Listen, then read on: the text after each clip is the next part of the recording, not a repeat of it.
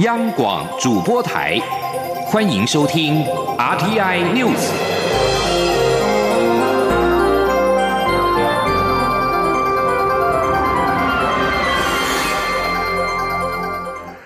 各位好，欢迎收听这节央广主播台提供给您的 RTI News，我是陈子华。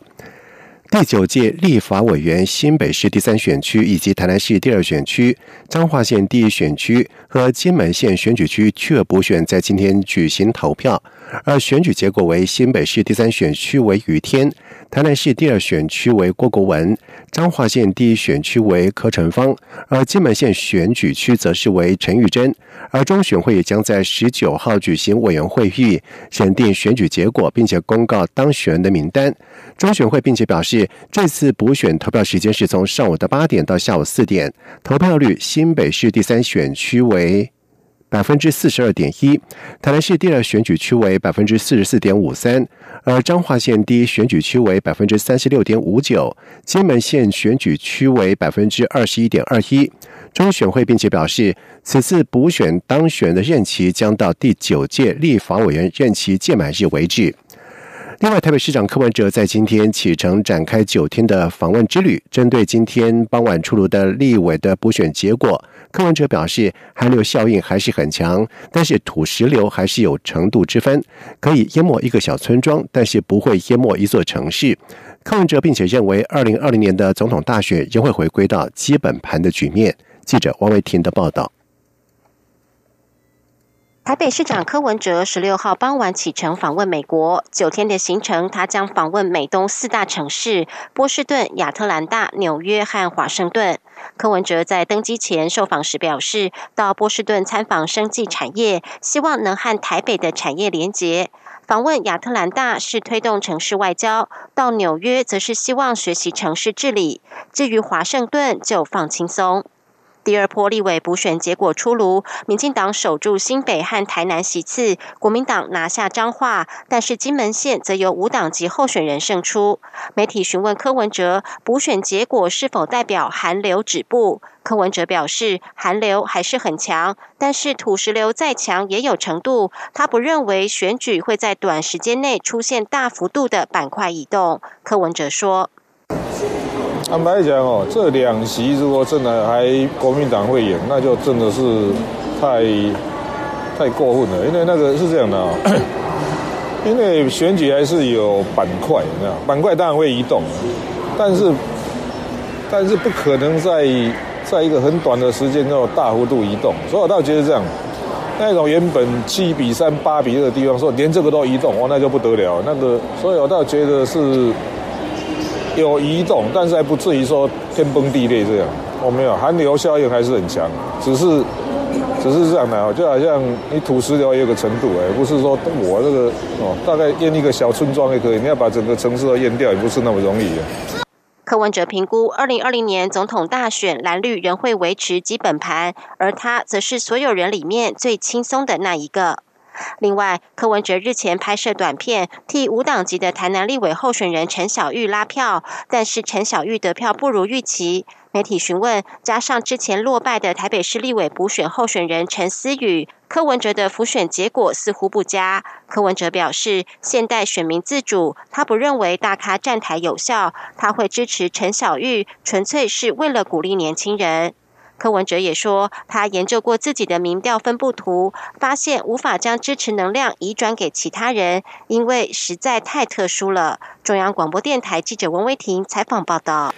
今年是台湾关系法四十周年，美国在台协会 AIT 举办了一系列的庆祝活动。AIT 台北办事处处长厉英杰在十五号接受了美国之音专访的时候表示，美台关系目前是处于最佳的状态。这种说法并不夸张，因为相较于一九七八年，双方的关系确实变得更加稳固。厉英杰还说，他任内有四个优先的工作事项，包括增进美台安全关系、增进美台经贸关系、增进台湾参与国际社会。以及增进美台人民之间的关系。而今年除了是台美断交四十周年，台湾关系法生效四十周年，同时也是美国在台协会成立四十周年。为了庆祝美台关系这四十年来的发展跟成就，美国在台协会举办了一系列的活动。而利英杰还表示，在四月十五号将会举行一项庆祝台湾关系法以及美国在台协会成立四十周年的活动，美台高层官员将会出席。此外，二零一九年的每个月都会有一个主题活动，例如三月是共用价值月。日前，美台共同举办了世界宗教自由会议，而下个月的主题是贸易跟投资。而今年也被定为美台的旅游年，也提鼓励双方人民进行更多的旅游交流。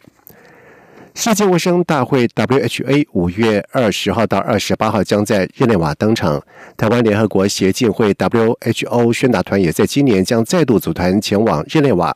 除了在联合国欧洲总部前的三角椅表达诉求之外，也将争取参与 WHO 的健走活动。WHO 宣达团发言人曾宗凯表示，在今年宣达团将会连续第十六年前往瑞士日内瓦宣达，而代表民间的宣达团也持续跟卫福部、外交部、侨委会保持密切的合作。而今年宣达团也希望号召更多的欧洲、美洲、加拿大台侨一起响应，声援台湾。曾宗凯并且表示，今年宣达团规划将在联合国欧洲总部前的三角椅表达诉求，并且将争取参加世界卫生组织 WHO 所举办的健走活动，期盼 WHO。公平对待台湾民众参与为健康而走的健走活动。他并且指出，在去年 WHA 大会期间，台湾民间团体发起无国界医院展。在今年欧洲台侨则规划在 WHA 大会开始之前的周末举办台湾文化嘉年华，期盼透过软实力争取更多人对台湾的支持。有媒体报道指出，《电信管理法》第九条第四项依立委提案建议，将可索取资料的对象扩大为只要依法执行与公众生命安全相关的机关皆可。电信协会批评扩权违宪。报道还表示，NCC 希望赶上年底五 G 试照，请向弃守换取全案早点过关。而对此，NCC 发言人翁博宗也在下午受访的时候表示，没有弃守的问题。无论依电信法或者是电信管理法释出五 G 频谱，NCC 都会依法行政。他并且强调，NCC 支持行政院版本的立场，保障人民秘密通讯自由以及隐私保护。欧博松并且补充表示，电信管理法的立法目的是为规范电信事业的营业行为，而通信记录的用途是为了确保用户查询通信记录以及账务记录的权利。明定电信事业对用户使用电信服务所生电信记录以及账务记录，应确保记录正确，并且保存一定的期间的义务，以免衍生消费纠纷。中兴大学昆虫学系教授杜俊在日前在机关署疫情周报当中表示，登革热在台湾是严重的完美传染病，病人大多透过境外移入个案进入到台湾之后，在国内引发流行。而其中有高达九成境外移入病例是来自于东南亚，近四年大约有一到三成感染地为印尼。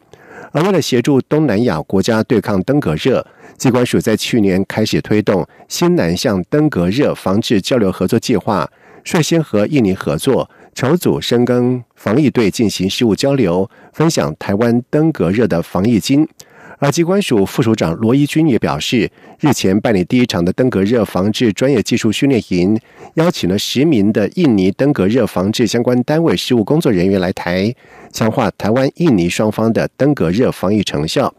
而参与训练营的印尼万隆帕加加冷大学医学系。工卫系的主任就表示，印尼因为地理位置接近赤道，全境都是处于热带地区，再加上国土范围大，很难在疫情爆发之前及早应应。他指出，这次来台湾学到 GIS 的系统，对于幅员辽阔的印尼来说是相当的实用，并且强调这趟真的是非常值得，也感谢台湾无私的分享。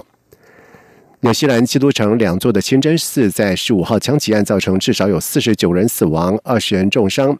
印尼国家通讯社安塔拉在今天报道，埃索尔青年活动组织发表声明谴责枪击案，认为凶手必须受到最严厉的惩罚。埃索尔青年活动组织是印尼最大的伊斯兰组织——伊斯兰教士联合会的青年团体。而纽西兰清真寺恐攻事件凶手塔伦作案之前也表示，与他的政治价值观最接近的国家是中国，引起了中国网民的议论。以上这节整点新闻由陈子华编辑播报，这里是中央广播电台台湾之音。